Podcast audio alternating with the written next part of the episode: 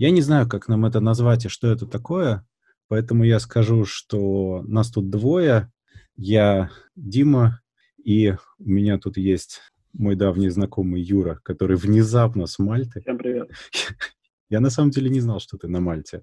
Почему-то. А как-то так получилось, что я в, не помню, в 2009 году меня перевели на Кипр работать. Я там какое-то время работал на Кипре. Да, а потом э, я вернулся в Латвию на год, и меня опять, ну вот, меня перекинули на Мальту работать. Ну, окей, перекинули, перекинули, пока здесь сидит. Ну вот, значит, у нас будет пока прямая линия с Мальтой, практически как с президентом, только лучше. Конечно, не с мальтийским же президентом, а прямая линия. Ну, а я даже не знаю, какая, что вообще там на Мальте, какая политическая система. Кроме того, что там солнышко и хорошо. Тут хорошо, да, тут солнышко. Я в следующий раз на пляжик уеду, чтобы вы все обзавидовались. А, здесь республика. Здесь республика, но здесь есть президент, который выполняет чисто номинальную функцию. Ну, да, там здесь есть парламент, премьер-министр. Ну, ясно. Так, ладно, ну тогда пойдем, собственно, по новостям, которые мы хотели обсудить.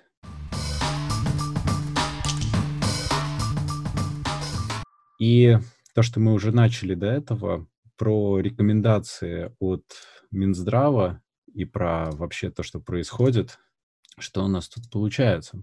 Потому что, потому что интересно, э, что по Балтии границы вроде как открыты, при этом жителям, жителям Балтии не надо сидеть, особенно ни в каком карантине, путешествуя по Балтии. При этом каждая страна э, из балтийских решает, как открывать границы с ЕС по-своему. И получается ситуация, что, например, у тех стран, с которыми Латвия еще не открыла границы, Эстония, например, открывает, и фактически ты можешь через Эстонию поехать куда угодно, потом совершенно ни в каком карантине не сидя покататься по Балтии и чисто теоретически привести все что угодно, все что угодно привести в Балтию. И вот, да, вот я вижу, да, ты то, что ссылку скинул про вот на Мальту нельзя или можно. И при этом Эстония, например, это оговаривает так, что сидеть в карантине нужно только если вы путешествуете в страны с высоким уровнем заражения. А это очень плохо применимо к странам с маленьким количеством населения. Критерии иначе работают. Ну, в том-то и дело. И я когда увидел эту статью, я немножко удивился. То есть, ну, во-первых, каким образом Мальта попала – а потом, когда начал разбираться, я понял, что просто использовались критерии, которые вообще не подходят для таких маленьких, маленьких, маленьких стран, там, с населением 400 тысяч ниже. Вот. А, и, и, и это, что, что меня больше всего возмутило, так это просто непрофессиональный подход к, к вопросу. А, хотя в то же самое время, вот сейчас вот уже, вот, когда вчера, вчера у нас была пресс-конференция, а, здесь на Мальте, и границы открываются 18 разными странами, в том числе Литва, Эстония и Латвия, соответственно. То есть как бы, самолеты будут летать уже с 1 июля. Можно будет собраться и прилететь на солнечный берег эстонский или латвийский. Или мальтийский. Ну да, либо, либо. И вроде как говорят, что коридор будет э, свободный. То есть если ты циркулируешь только вот внутри этих стран, э, никаких карантинов не обязательно. Ну, собственно, это с одной стороны, это неплохо, с другой стороны, я не понимаю логику. Вот, с одной стороны, все говорят, да, давайте мы, окей, мы открываем аэропорт, и с другой стороны, латвийское Министерство здравоохранения говорит, а вы вот туда лучше не летайте. А тут вот очень странная картина получается, потому что если смотреть по именно статистике заболевших в абсолютных цифрах, не процентуально в день, то на Мальте ровно та же ситуация, как в Латвии. То есть, э, что Мальте, что Латвии очень сильно повезло, вовремя закрыли границы, вовремя все ввели, и на самом деле эпидемии толком не произошло. То есть, э, да, есть заболевшие, но также довольно хорошая динамика выздоровления, и если все продолжать аккуратно, все будет нормально. А по этой статье получается, что сейчас сначала посчитали безопасным путешествие между Люксембургом, Норвегией, Сербией, Словакией, Австрией, Чехией, Латвией, Литвой и Израилем, а потом разделили это все на три зоны. Безопасная зона, в которую каким-то образом, например, до сих пор еще попадает Франция и Болгария, где все довольно не, не здорово. А с другой стороны, ну вот э, в желтой зоне находится Испания, Италия и так далее, где все прямо реально плохо. Ну, в красной зоне очевидно, что есть, э, ну, страны, в которые, в принципе, нельзя путешествовать, ладно. И почему-то туда попала Мальта, как ты сказал, на шестой пункт, но только лишь из-за того, что на Мальте вообще народу очень мало. Хотя цифры ровно совпадают. Вы туда не летаете, там все равно делать. Там вообще делать нечего, там людей нет. Не нет, я туда. просто я поражаюсь на самом деле. То есть эм, очень-очень странно выглядит этот подход, нелогично при том, что ну, довольно не, ну, неправильно это распределяется, и так, так считать, мне кажется, нельзя. Но это мне напоминает то, что я смотрел передачу у Пивоварова, была интересная передача про э, эпидемии, пандемии в прошлом, и там специалисты говорят, что, в принципе, у людей, как у социума, не очень высокий уровень ответственности в долгосрочной перспективе. И, во-вторых, что люди быстро забывают. То есть они э, забывают в течение там 25 лет вообще опыт пандемии. И весь опыт, приобретенный, скажем, в течение предыдущих пандемий, и в частности в начале 20 века, он выветрился. И тогда, в принципе, было изобретено и социальное дистанцирование, и в масках ходили, и все. Сейчас все как будто заново все происходит, и получается, ну, каждый раз переизобретается. И, по сути, человечество не учится. И даже тогда закрывали намного более четко и полноценно, чем сейчас. Опять же, ну, этот опыт как-то не был перенесен на текущие реалии. Я уже даже писал про это в какой-то момент пост, что для меня очень несвойственно, что статистика очень такая лукавая штука в этой ситуации получается. Вопрос, как считать. То есть у тебя всегда есть варианты, как посчитать даже в тех странах, где там цифры пугающие, вопрос, что они записывают в смерть от ковида. Потому что по рекомендации того же ВОЗ есть как бы два параметра. Есть то, от чего фактически наступила смерть, и то, что явилось причиной, первопричиной. Но она фактически может наступить от сердечного приступа, инсульта, инфаркт, все что угодно, респираторное заболевание. А причина, триггер, был фактически ковид. И в каждой стране они по-своему это регистрируют, и получается, что вообще непонятно, какие цифры на самом деле. Поэтому все эти таблицы, куда путешествовать, они какие-то просто... Я даже не знаю. Можно ли им доверять? Нет. Я считаю, что доверять в принципе вообще никому не стоит. Тем более государству, которое хочет, чтобы ты оставил свои денежки в этом государстве, а не в какой-нибудь, не в каком-нибудь Люксембурге. Ну, это, вот, да, это логично. отступление. Это отступление, конечно. Но видишь, что тут еще такая ситуация, что вот ты говоришь, что как бы, человечество, человечество не учится. Это, конечно, да, но мне кажется, что вот сегодня мы находимся в той точке, когда мы можем, как это сказать, когда мы можем проанализировать с помощью больших чисел. То есть у нас достаточная база, достаточно ресурсов, чтобы составить какие-то большие big data, да, то есть использовать big data для анализа. Это правда, это правда. И это, возможно, это как бы подстегнет как бы, наше общество к тому, чтобы в какой-то момент мы правильно оценивали риски и правильно э, как бы действовали соответственно этих рисков. С одной стороны, да. С одной стороны, да. С другой стороны, меня пугает тот факт, что на самом деле мы каждый раз, когда подобные вещи обсуждаем, в принципе, ну вот с тобой мы тоже начали это обсуждать, по-моему, мы уйдем в какой-то момент туда же. Мы всегда обсуждаем с точки зрения 2-3% населения. Тех, кто реально читает эту статистику, тех, кто еще пытается в ней разобраться, тех, кто понимает, что такое data, надо сказать, их мало. И вообще тех, кто как бы раз, хочет разобраться. Подавляющее большинство не хочет ни в чем разбираться, вот в чем беда. То есть они прочитали в лучшем случае новостной портал, а в худшем им по телевизору рассказали. А там я не думаю, что хорошая информация. Поэтому получается, вот если взять человечество в целом, то результат получается вот такой. И если в начале этой пандемии обсуждали, что мир не будет прежним, все изменится, то сейчас надеются, что человечество хотя бы не забудет, что руки надо мыть регулярно. То есть... Ну, то есть, понимаешь, это все такое. Потому что вроде, да, страшно, никуда нельзя ехать, а потом, когда вроде бы становится можно, все поехали. Потому что, ну, сколько можно сидеть? Это офигительный аргумент. Или там, ну, люди ходят... Я как, понимаешь, я как упоротый, например, хожу в магазин в маске, и вообще в общественные места в маске, это по улице в маске не хожу, понятное дело, потому что это, наоборот, плохо, а не хорошо. Вот. Но я прихожу в магазин, и там еще два с половиной человека в масках, кроме меня, и при этом параллельно с этим люди, которые ну, не ходят в масках, совершенно очевидно, они, я в смысле это знаю, они пишут везде, там ругаются, что вот почему-то опять все, никто не защищается, и никто не начинает с себя, ни одна живая душа не начинает с себя. А что, в Латвии, не, ну, как бы, пускают магазины без маски, если да. ты пришел без маски, тебя... А, да? О, прикольно. Да, в Латвии вообще в магазины пускают, а, там стоит единственное, что дезинфектор для рук, который якобы обязательный, но по факту половина людей его игнорируют. В некоторых магазинах стоит охранник, который просто заставляет людей продезинфицировать руки и взять перчатки хотя бы, но с масками нет. Вот в медицинские учреждения, да, у нас только в масках, без вариантов.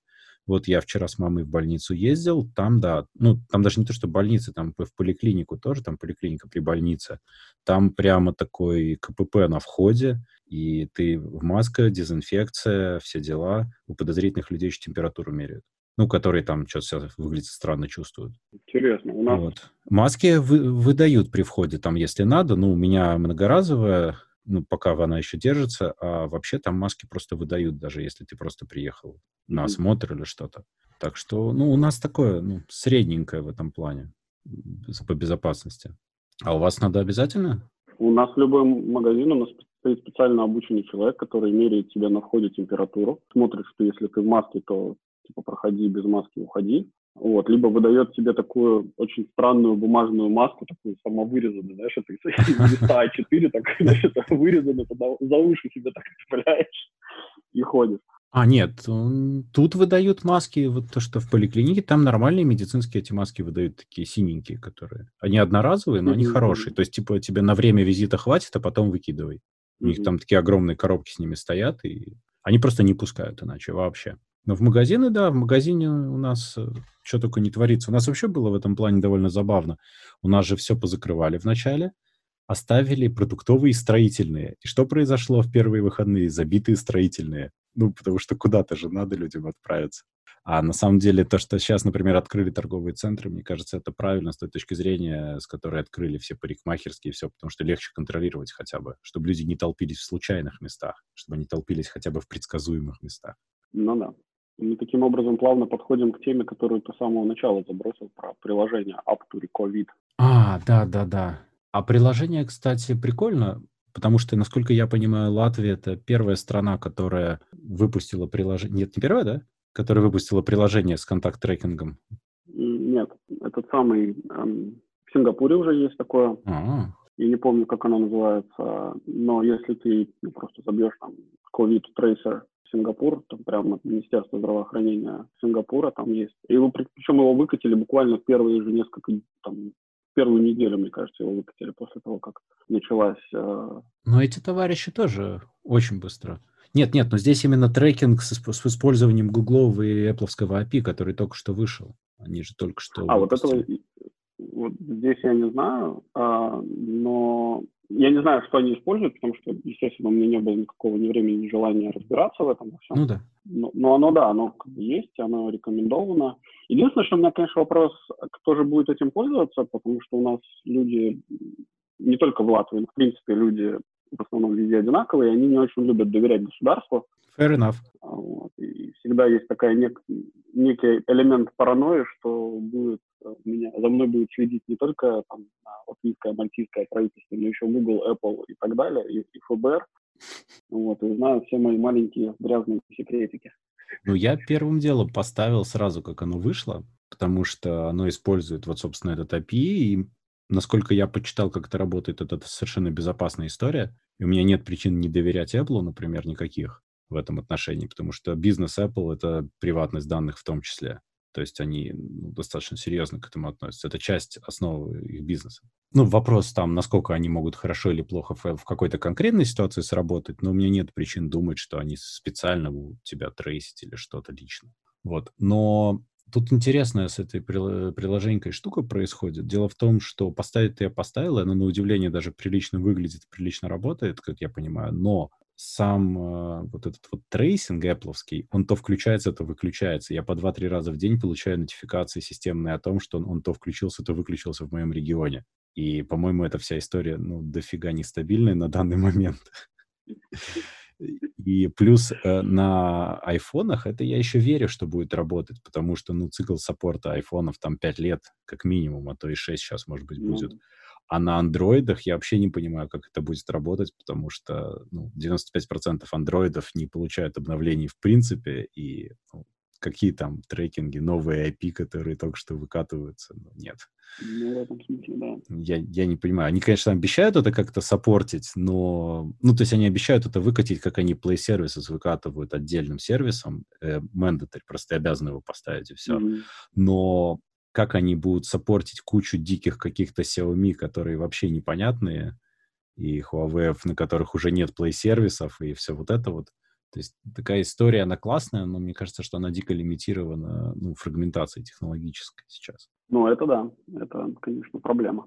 Но, с другой стороны, если там используются какие-то стандарты, не знаю, которые еще с э, какого-нибудь андроида пятого, с лолипопа какого-нибудь работают, то что бы они в десятом не поддерживали? Стандарты они нет. Стандарты они очень простые. Вопрос только в том, чтобы кто-то реально поставил себе эти апдейты потом, и кто-то их ну, получил.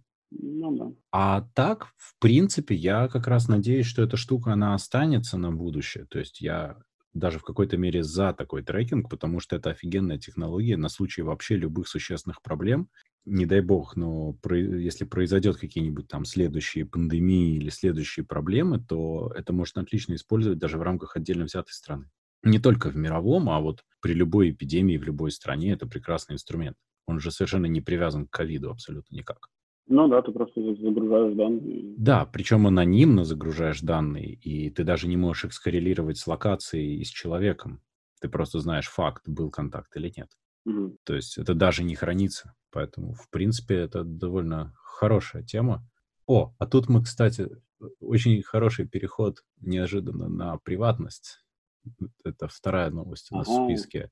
Да, да, да. Про то, что происходит э, в Америке с э, секцией 230, и там, собственно, довольно любопытно. Мне рассказать или, или как, или ты Я тебя поправлю, по-русски будет параграф 230. Параграф.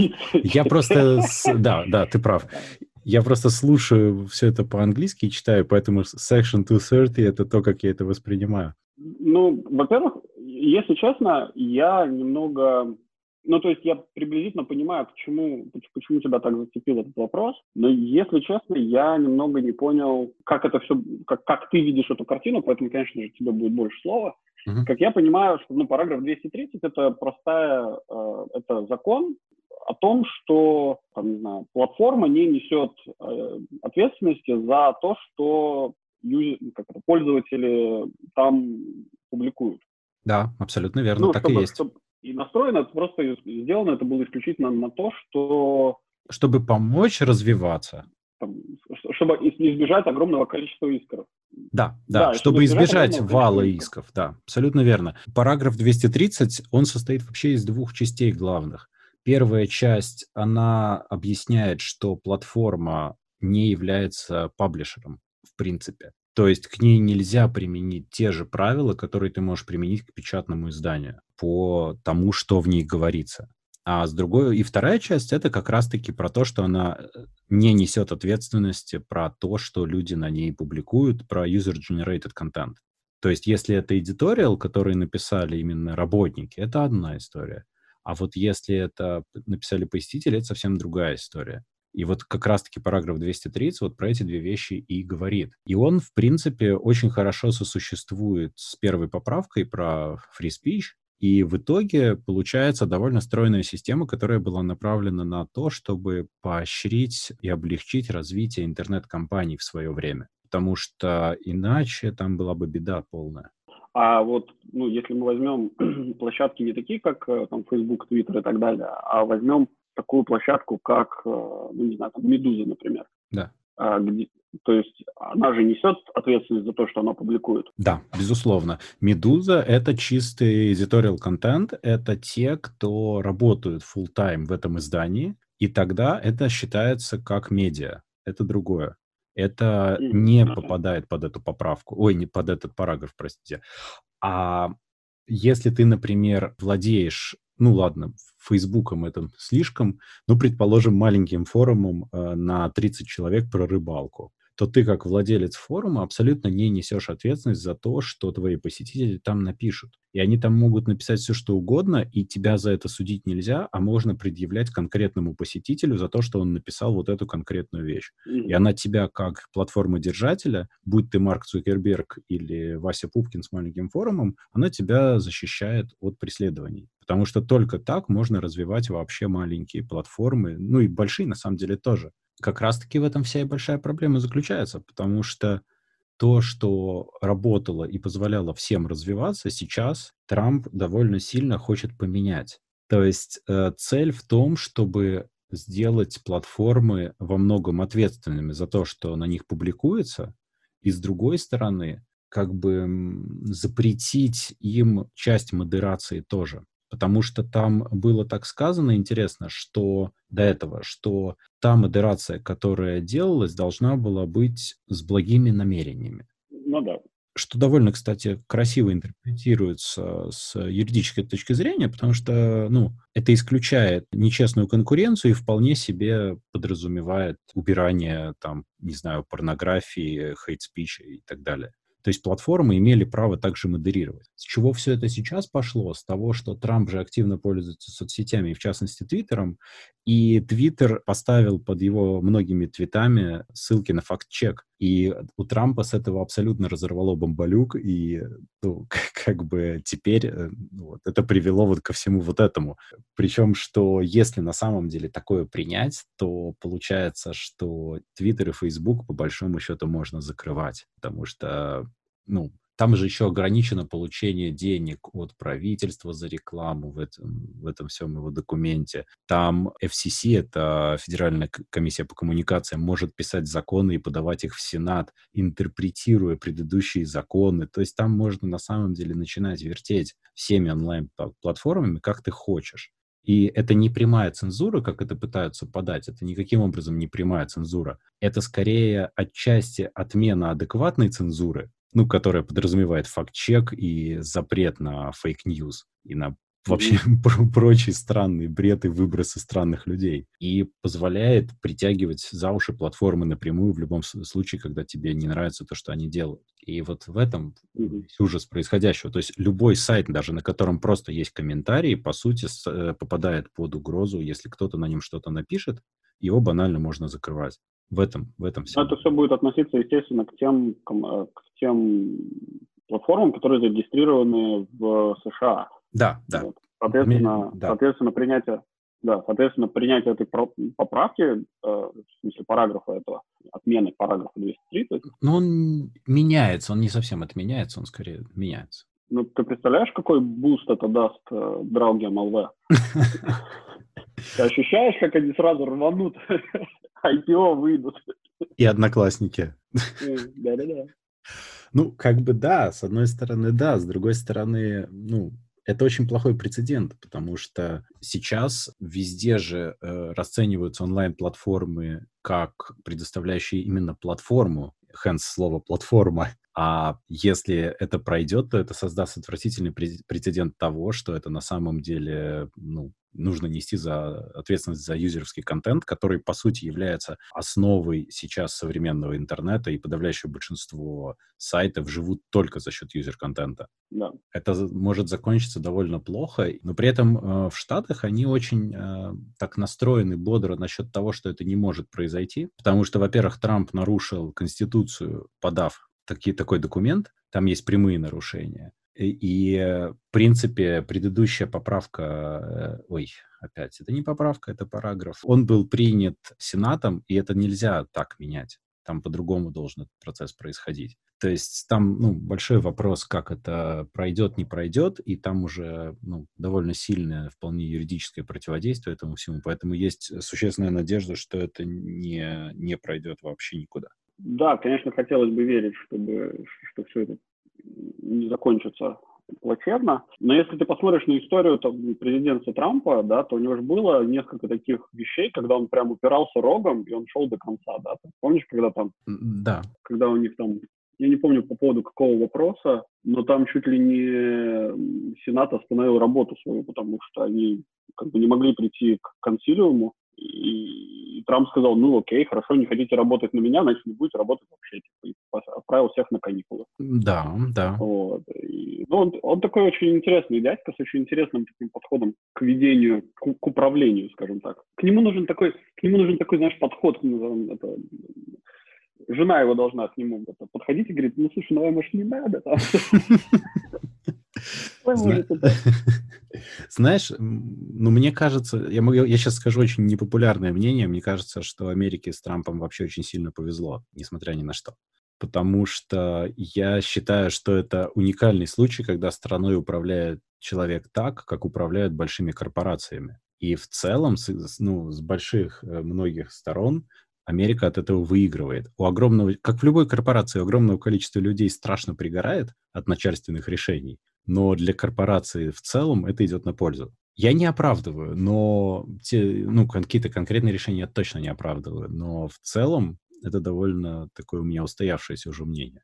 Слушай, я в году 2013, наверное, может быть, чуть раньше, брал курсы по Java у одного американ, американца украинского происхождения Якова Фейнда. Такой интересный дяденька, который ведет свой подкаст, сейчас э, уже видеокаст. И он, ну, как бы достаточно давно живет уже в Штатах, то есть он уже больше 20 лет.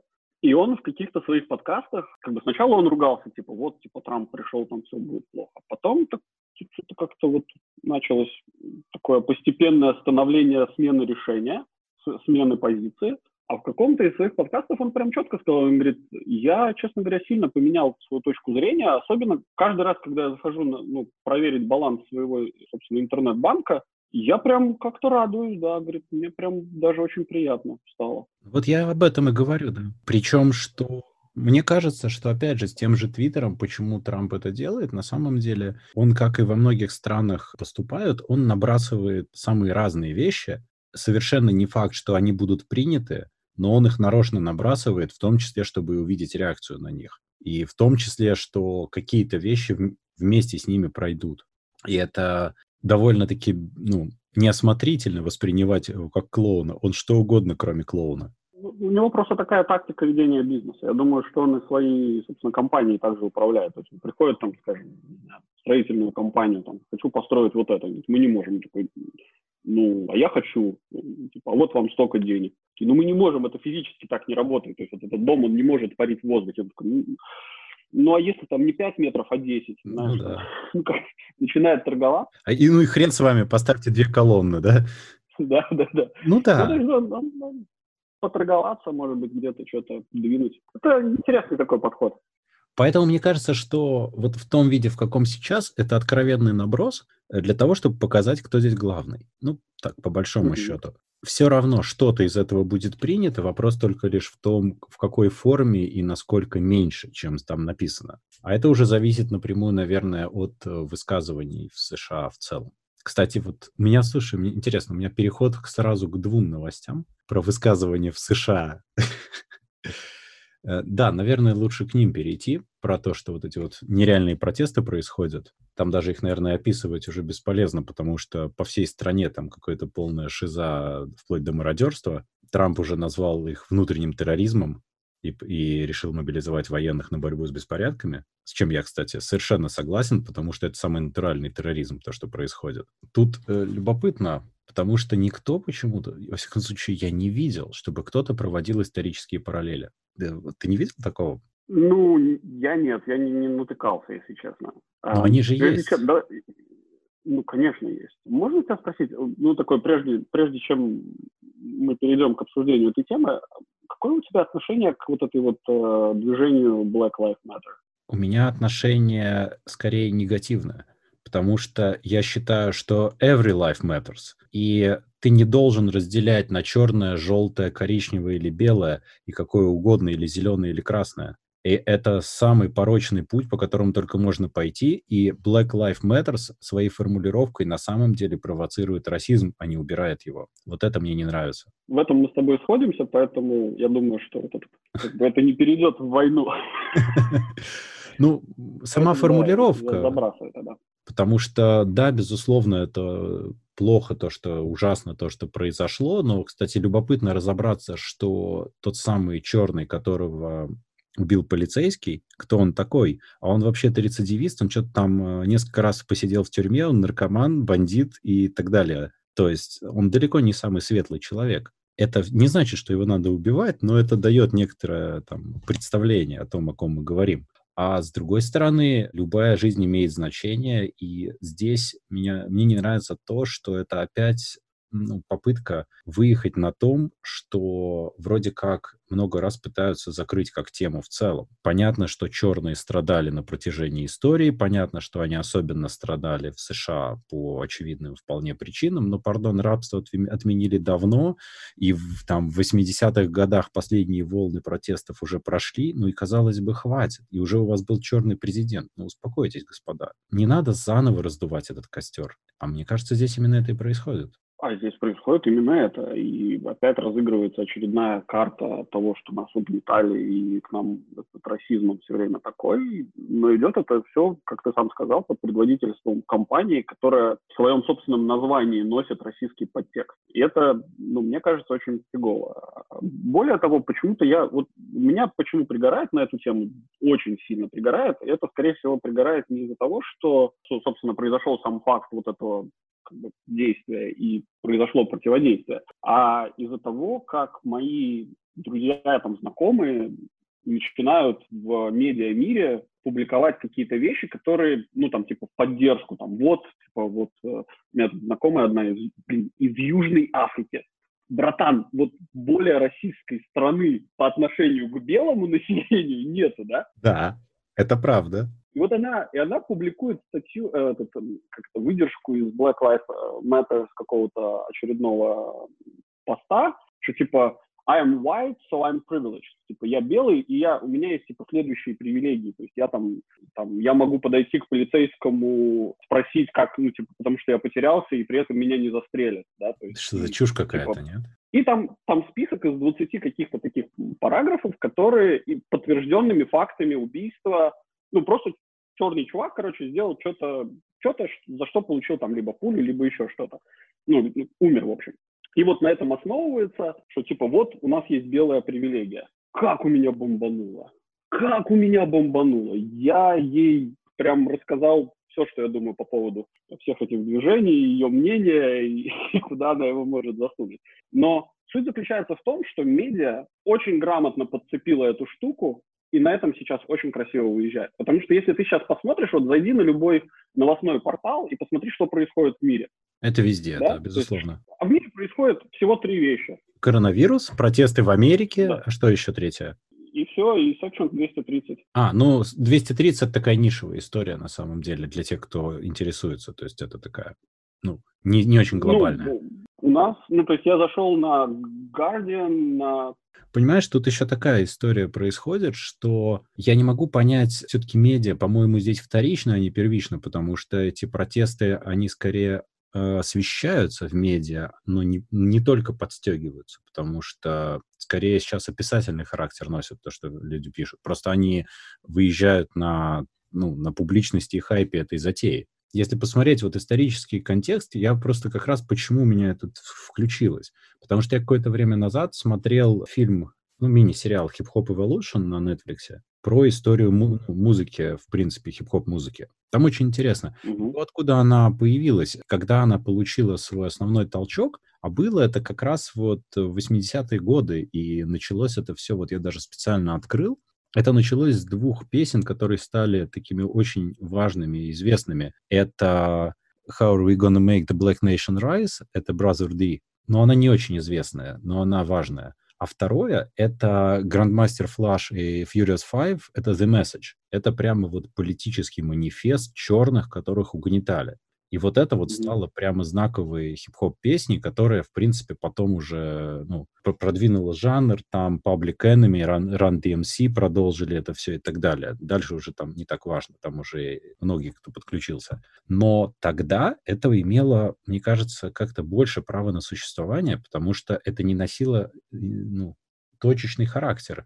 Это были прямо позиция полиции по отношению к черным, прямо ну, в масштабах городов. Это было очень-очень масштабным проблемным явлением. Там не шла речь про одного человека или там даже про двух. тогда был против чего протестовать. И тогда этот протест очень сильно был услышан на самом деле, и это изменилось. А то, что сейчас, ну, по сути дела, каким-то не особо крутым образом задержали и при задержании убили бандита, ну, по сути дела, и происходит то, что происходит. При этом интересно, что никто же не интересуется, какое количество еще черных правонарушителей и, надо сказать, белых правонарушителей попадает в поле зрения полиции и бывает убито при задержании там, в разных странах. Например, в той же Франции очень большой процент черного населения или в Германии. Там тоже наверняка это происходит. Что-то там как-то сейчас только по инерции протесты по всему миру. Понимаешь, чтобы немножко пояснить, под медиа я имел в виду не только какие-то официальные новостные порталы, да,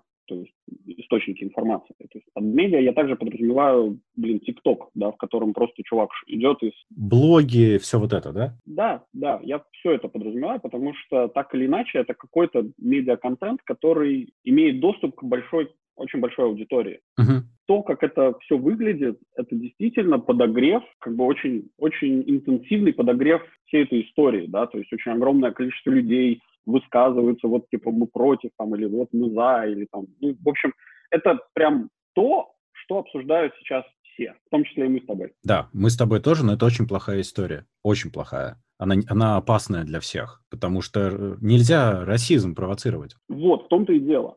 А сейчас это как раз-таки это и происходит. То есть у нас есть лозунг э, ФТП, да, хоть это и протокол, но у нас есть лозунг ФТП и типа факт за полис.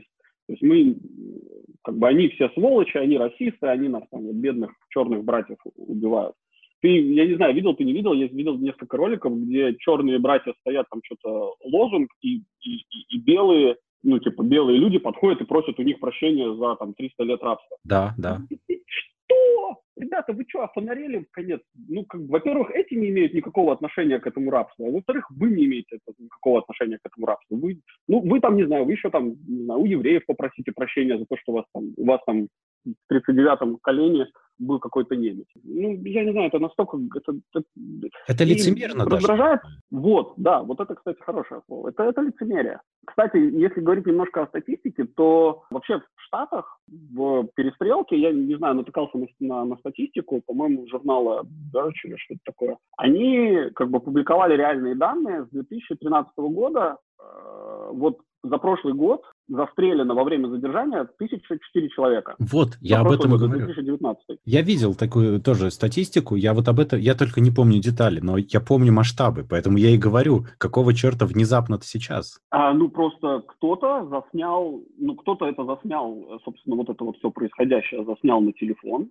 и мы все видели этот ролик 12-минутный, ну да. да, и залил его в сеть, и просто какая-то организация, в том числе, скорее всего, Black Lives Matter, подхватила его и на этом, собственно, на этом э, трамплинчике пытаются сейчас справиться. В космос.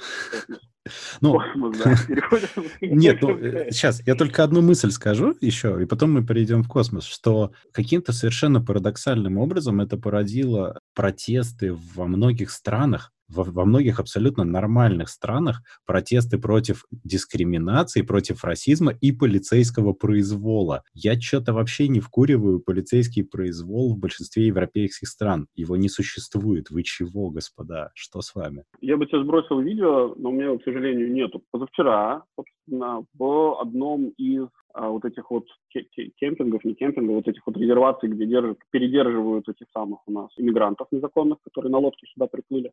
Uh-huh. У них там был бунт, а, избили нескольких мальтийских полицейских, короче, оттуда люди бежали, прям закрывали э, заборы, чтобы только их там не убили. И как бы, а этим-то чего? Ну, то есть вас вообще, скажите спасибо, что вас хотя бы приняли здесь, в этой стране, и кормят, и поют. Их могли депортировать сразу? Да могли вообще просто лодки дырку сделать и, и типа плывите, куда вы там хотите плыть.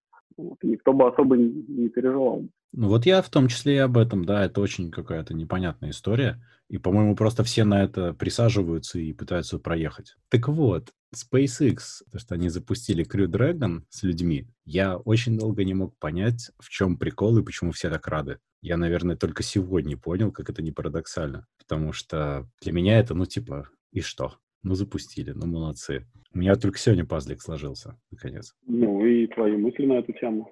А мои мысли, я бы сказал, наверное, так, что это здорово, потому что это очень серьезный технологический прорыв по отношению к тому, что было до этого, потому что США же больше 10 лет назад свернули свои запуски, и сейчас э, это первый запуск, который происходит с территории Америки, причем очень современные технологии, которые были разработаны полноценно с нуля. И более того, что эти запуски, они могут происходить дешевле, чаще и более качественно. А до этого, собственно, больше 10 лет эксклюзивом была Россия, которая возила на доисторических абсолютно шаттлах это все, дизайн и конструкция которых не менялись и вообще с ними ничего не делалось там десятилетиями, и фактически просто стригла деньги, не вкладывая их. А сейчас э, вот это вот. И плюс второе, что это совершенно нестандартная вещь для такой ну, такого масштаба ситуации, что это частные компании в сотрудничестве с государством, это отдано на откуп частным компаниям, которые, собственно, строят все это. И это, опять же, очень сильно помогает технологическому прорыву в этом всем. То есть я понял, что это, по сути, история не про то, кто кого заборол в космической программе, это скорее история про развитие технологий, про то, что вот все идет вперед моя позиция, ну, как бы мое мнение, что вообще SpaceX очень крутая компания в том смысле, что она обладает ресурсами и знаниями, чтобы вообще хоть что-то такое подобное создать. То есть это уже как бы очень круто. Потом, когда ты, когда, если углубляться именно вот по поводу Space Dragon, Crew Dragon, извините, то, во-первых, да, то есть, во-первых, это, конечно же, то, что Штаты снова в игре, и, и Штаты именно в игре не потому, что государство вкладывало деньги в них, хотя тоже вкладывало. Вкладывало, это же во многом государственные субсидии, но не целиком. Но не целиком. И как бы это еще такой очень хитрый показатель того, что как бы цель государства – это не мешать людям развиваться, да, то есть не, не пытаться их там оградить налогами огромными, там, не, не пытаться их урегулировать как-то. И если вот это вот, если не мешать частному бизнесу развиваться, то все получится. Uh-huh. Это как бы такая очень интересная аллюзия, если на это так посмотреть с этой точки зрения. Вот. И понятное дело, что очень печально, что Россия проиграла эту гонку. Россия приложила максимум усилий, чтобы ее проиграть, надо сказать. Они прям очень-очень старались. Ну да, да. Если ты долго ничего не делаешь, то ну, твой успех, он не может продолжаться вечно. Получая огромные деньги, там, по-моему, было 400 миллионов в год или что-то такое, они их никуда не вкладывали они вообще ничего не делали для улучшения. Для улучшения согласен. Для улучшения они, конечно, ничего не делали. Но они не разрабатывали новые, ничего нового не разрабатывали. Строительство дачи для Рогозина. Ну, да. Они вот лифт недавно сделали. Ну, лифт. Про лифт знаешь? Да, э, ну, ты скажи, ты скажи, ну, ну, про лифт это что вот э, Роскосмос начал как бы, производство лифтов, которые при нажатии на кнопочку будут говорить голосом Гагарина «Поехали». Ну да, так это круто. Я тут прочитал э, интересный такой разбор, почему в России и не получится много чего делать с этим. Там такая интересная ситуация сложилась. С одной стороны, ситуация стандартная, что это отрасль, в которой нищенские зарплаты, и туда просто, ну, как бы людям трудно идти со всех точек зрения. Но главная проблема даже не в этом. Главная проблема чисто логистическая, как, ни, как это ни странно. Дело в том, что построен же вот космодром, все классно, но для транспортировки ракет туда используется транспортная сеть, построенная еще в царской России. И идет она через туннели которые диаметром больше, чем, там, по-моему, 3 метра, не пройдет ничего. Ты физически не можешь доставить современную вещь, более современную, на космодром. Есть проблема. В Америке они доставляются по дорогам, э, авто, автодорогам, они доставляются водой. Там это все происходит нормально. В России из-за этого есть хард-лимит на размер и очень серьезная проблема с доставкой. Слушай, ну, они Крымский мост за год построили. Я думаю, что вырыть тоннель как бы для них не сильная проблема. Ну, если бы они э, захватили землю под космодромом сначала, то, конечно, если бы это имело политическое значение. Оно просто не имеет политического значения почему-то для них. Ну, потому что это Казахстан, дружественная страна, нет? Ну, в том числе, но Если ну, как бы она... они же могут поехать к Назарбаеву и сказать, дружище, слушай, ну, как-то уже пора бы, пора, давай мы тебе хоть чуть-чуть денег дадим, у тебя будут широкие тоннели, у нас будет доступ. Ну, были деньги, видишь. Сейчас-то они, по сути, будут терять эти деньги, которые они раньше получали, и теперь уже вряд ли про это может идти речь, опять же. Раньше было вроде и не надо, а сейчас уже не надо зная, как в России это работает, я думаю, деньги, как бы они будут получать те же самые субсидии, просто процентном эквиваленте, просто эти самые... Американская часть оттуда будут, пропадет. Они как бы доберут из налогоплательщиков, я думаю. А. Там, ну, я в том смысле, что коррупционные схемы, они не изменятся, то есть количество денег, оно останется, просто кто-то другой будет за это страдать. Да, возможно. Вероятнее всего так и будет. Ну, а дальше посмотрим, посмотрим. Но факт, конечно, да. Сколько они там, 9 миллионов платили американцы долларов за, за каждый запуск? По-моему, 9 или 11, что-то такое. Там были какие-то абсолютно нездоровые суммы, э, за счет которых получалось, что запуск для России и транс- транспортировка российских космонавтов были абсолютно бесплатными для России. Mm. То есть это полностью все окупалось чисто с того, что они туда сажают американцев как пассажиров. Прикольно. То есть сейчас они это полностью теряют. А ты про космическую программу Китая вообще что-то слышал? Что-то там у них же, у них же там свои космонавты есть, они там даже куда-то летают. Совершенно минимально. Я даже не знаю, честно говоря, ничего про это. Что-то у них есть, но я что-то не знаю насчет успешности. Не могу ничего сказать, не знаю. Но для меня вообще не очень понятно вот эти все космические программы в том виде, в каком они сейчас существуют. То, что когда они зарождались, это было совершенно одно – а сейчас у меня ощущение, что они отчасти существуют по инерции, отчасти они пытаются найти, как себя применить в изменившемся мире. Я думаю, что так оно и есть. Это, это просто престиж, мне кажется. Это престиж, за который просто платят большие деньги. Большие дяденьки меряются большими ракетами. У кого еще толще теперь, толще-то у Америки. А... Так что да, да, наверное. В это вбухиваются сумасшедшие ресурсы, а зачем? Ну, не знаю. Ну, ну, ну не знаю ну, ты как бы, если совсем, если совсем глобально, то как бы ты подходишь к вопросу, который еще царь Соломон задавал, да, то есть а зачем все это вообще, ну, как бы, зачем вообще это делать, если можно это не делать. Но космическая программа, она... В текущем формате делать. Что? И в текущем формате это делать, я бы уточнил. Не вообще делать, а вот так делать. Потому что сейчас это чисто из, из сравнения длины, да, я согласен. Да, но так или иначе, вопрос, вот, ну, как бы вся эта идея МКС, да, Международной космической станции, это то, что есть что-то у нас, вот какая-то база, научно-исследовательская база в пространстве, которую мы используем для того, чтобы получать какие-то там данные, например. Вот. И, собственно, для этого это работает. То есть а второй вопрос, кто будет первый иметь доступ к этим данным. Понимаешь, это выглядит э, во многом так, как будто бы несколько автопарков соревнуются, кто быстрее построит э, автобус, который будет возить людей в научно-исследовательский институт. А научно-исследовательский институт общественный. И получается очень странная картина, когда соревнуются транспортные компании, по сути. Так, мне кажется, быть не должно. Ну, то есть ты в смысле думаешь, что как, кто будет первый возить туристов? Ну да. Ну и туристов, и даже ученых. Чьи автобусы будут теми, кого выберут. Потому что точка назначения, она как бы должна быть общая по логике. Угу. Стартовая точка, какая разница, с какого места Земли вы взлетаете. А способ транспортировки, вот это вот такой повод для спора постоянный. Нет, мы повезем, нет, вы повезете мы вас заборем, ну и вот всякое такое. Не, ну с другой стороны, не, ну подожди, ну SpaceX получила огромные инвестиции, то есть они же это делают исключительно из-за бабок, они же не делают это из-за того, чтобы вот, чтобы Штаты, так чисто на, на чистом альтруизме показать, что вот Штаты лучшая в мире страна по транспортировке людей в космос, да, то есть они же не для этого делают, они же делают это ради денег. Конечно. Понятное дело, что годовые отчеты никто не отменял. Конечно, но это делает э, SpaceX из-за денег, а Штаты это делают именно для того, чтобы показать, какие они Штаты. SpaceX — это компания, которая на этом зарабатывает и при этом делает очень крутые вещи. Тут, конечно, да. Ну, играть на гордости, это тщеславие, как, говорит, как говорилось в одном фильме знаменитом, самый любимый грех, да? Ну да, это правда. Ну вот как бы отлично, по-моему, по-моему, прекрасная бизнес-модель. Ну тогда мы можем с тщеславия и гордости переходить на последнюю новость. Которая Microsoft. Да, которая про утраченную гордость в какой-то мере. И отчасти про South Park. Ты South Park смо- смотришь, нет?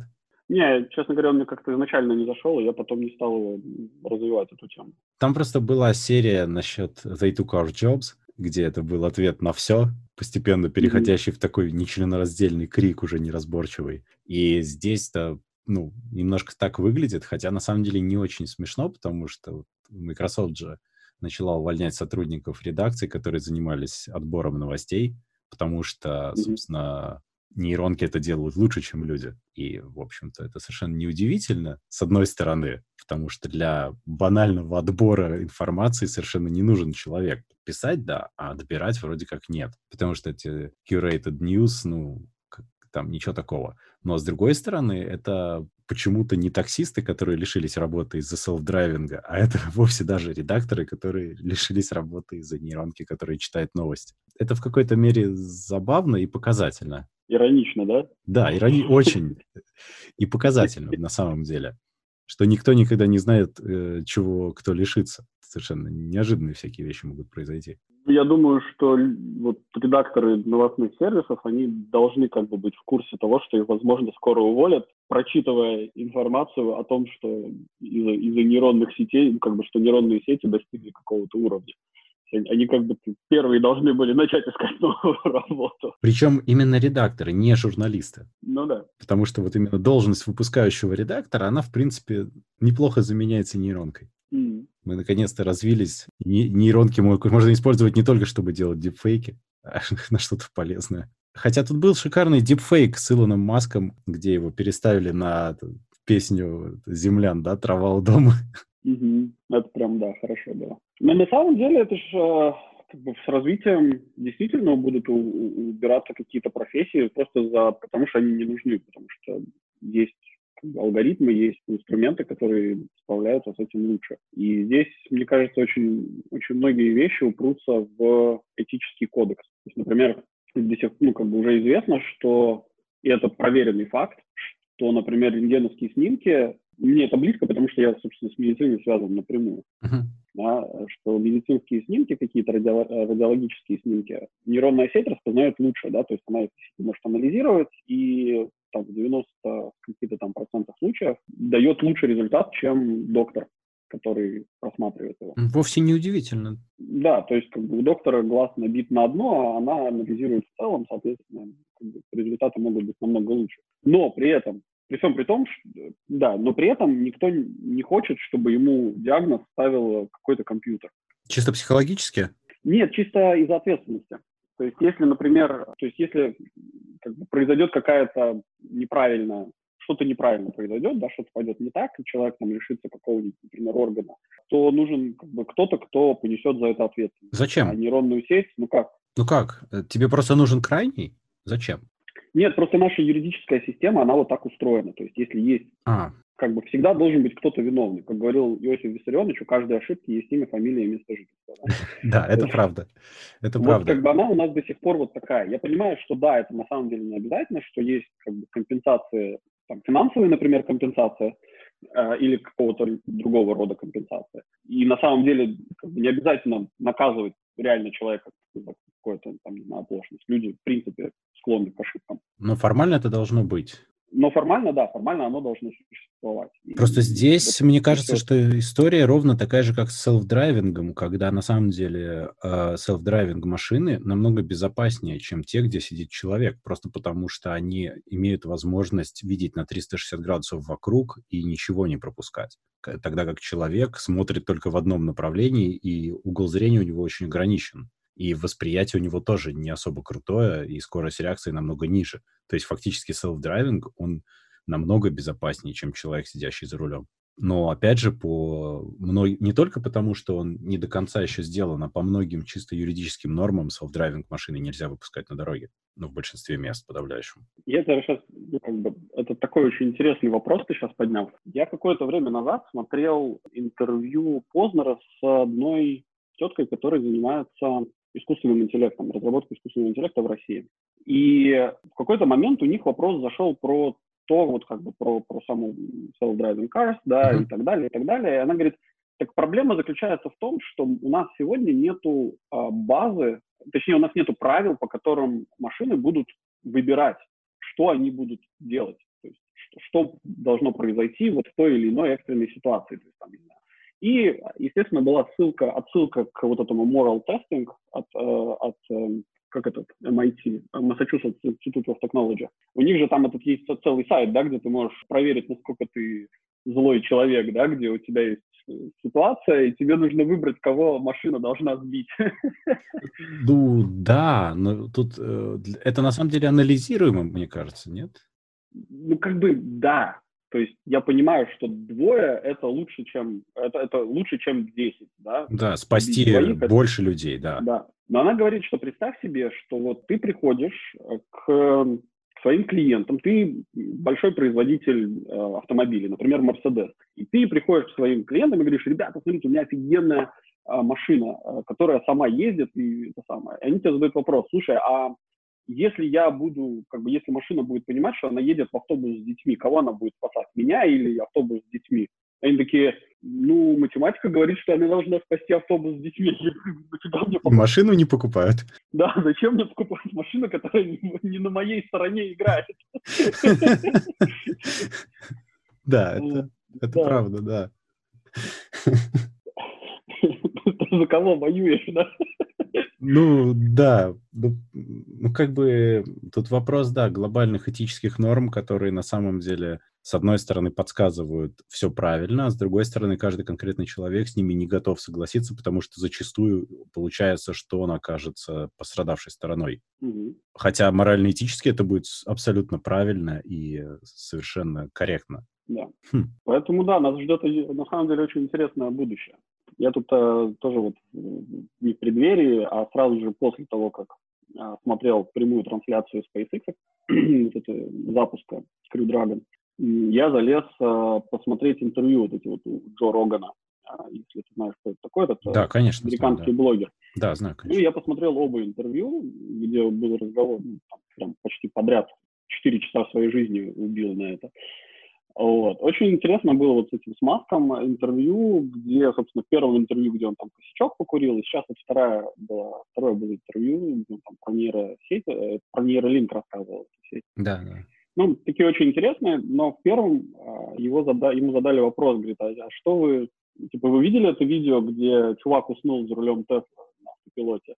А он такой, да, да, видел, мы после этого сделали апдейт, как бы, если если нет никакого движения в машине, то она начинает сбрасывать скорость. Она да, я видел, кстати, про это, про апдейт как раз это. Там очень интересно, что она мониторит твое состояние специально.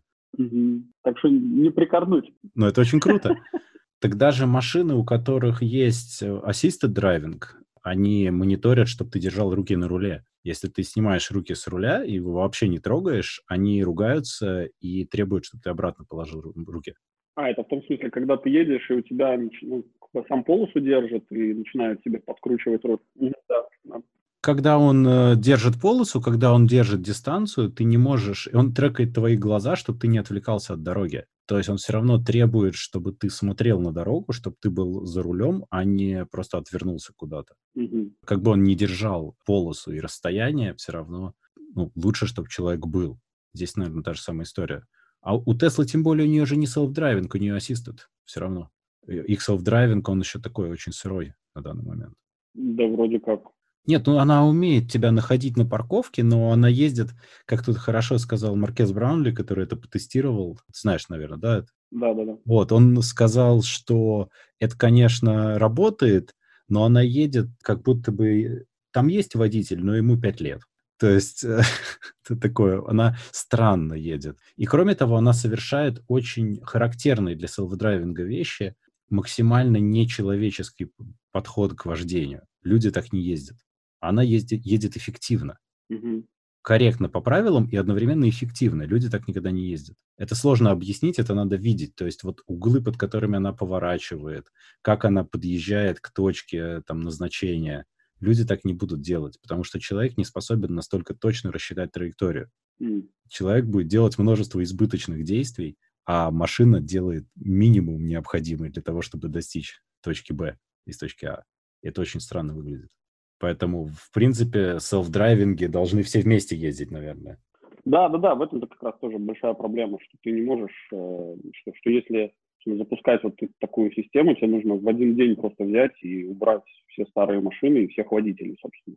здоровье. Тогда это будет безопасно, да. Тогда это будет не только безопасно, но и да, эффективно. И, но пока что это невозможно. И, кстати, та, тот же Илон, также Илона, Илона, Илона, Илона сказала, что как бы одна из больших проблем э, того, что вот, ну, электромобилей и как бы, вот, как ты, расхода ископаемых ресурсов, это то, что ты так или иначе ты не сможешь, даже если ты сегодня скажешь, что все, больше мы не продаем двигатели внутреннего сгорания в любом виде, в котором они сегодня существуют, будь они гибридные, дизельные там, или бензиновые, то все равно потребуется лет 25 для того, чтобы избавиться от всего того, что мы наплодили вот последние да, да, да, это тоже.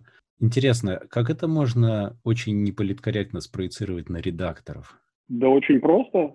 Я не говорю про 25 лет, чтобы избавиться. Но тогда все редакторы должны быть заменены одновременно. Ну, так, э, слушай, ну, э, конвейерное производство и все протесты, которые были связаны с конвейерным производством э, Генри Форда, это повторение истории. Вот мы сейчас просто повторяем историю. Но точно так же это большая проблема на самом деле, как бы это глобально, это очень большая проблема того, что люди занимаются на самом деле не тем, чем они должны заниматься, а тем, что типа проще или приносят больше денег. Огромная проблема того, что вот сейчас, на сегодняшний день, вот у меня есть здесь знакомый, да, он работал в э, гейминговой компании, честно говоря, не знаю, чем он точно занимался, но в какой-то момент он просто уволился и пошел работать в, как это, ну, сейчас он Bolt называется, а раньше Taxify. Ну да, да это такси. На Мальту, Таксишная да, компания, Мальту, да. Да, и он, он, он просто ушел туда работать. И очень большое количество людей сейчас просто вот рванули после того, как, э, как этот американский черный, это компания, которая занимается вот этим сервисом. Прокатов? Такси, такси, такси. А, Uber? Uber, вот, да. Как только Uber выкатил свое приложение, огромное количество людей просто начали, ломанулись туда как в основную профессию. И с одной стороны, это типа все очень круто и прикольно, потому что они создали рабочие места, но с другой стороны, через пять лет эти люди окажутся на помойке, потому что приедут вот эти вот self-driving cars, и как бы никто не будет ими пользоваться. То есть ну, в смысле, никто не будет использовать людей для того, чтобы э, делать вот эти вот простые, ну, простые движения, да, простую работу какую-то. Ну, для такси так точно. Для такси не нужен человек-водитель, потому что это максимально неэффективная трата человеческого времени.